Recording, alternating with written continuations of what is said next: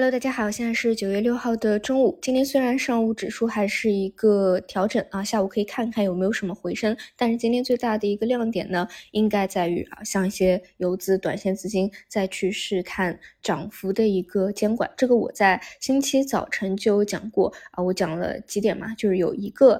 就是说这一周可以关注的，呃，或者说有风声的，就是说这个异动的监管啊，能不能发生一些变化？所以你看啊，现在有资金去冲击是百分之一百的两个个股都出现了。那么今天晚上呢，就可以看一看监管啊到底有没有放松啊？那如果有或者没有的话，可能都会对短期的。这样一个市场啊，这样的一个高度会产生影响，而像今天啊，华为线的卫星通讯啊，就我们昨天说最强的一个分支，今天呢是继续往上打开一个空间，所以呢，我昨天中午讲的是，你向上打开空间，资金呢必然是会去挖掘。华为手机产业链其他的一些相关的标的，比如说卫星通话，除了龙头股大涨的以外，还有哪些标的啊？比如说海思芯片有哪些标的啊？再比如一些结构件啊、模组啊这些呢，资金都会不断去挖掘的。毕竟这个空间啊已经是放在这里了。那如果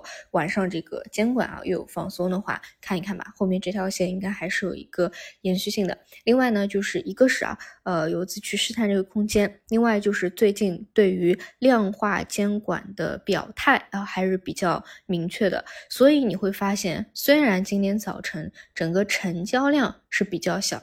不多的，但是呢，对于这些短线题材，它的赚钱效应确实是非常不错啊，确实是比前两天都要好很多。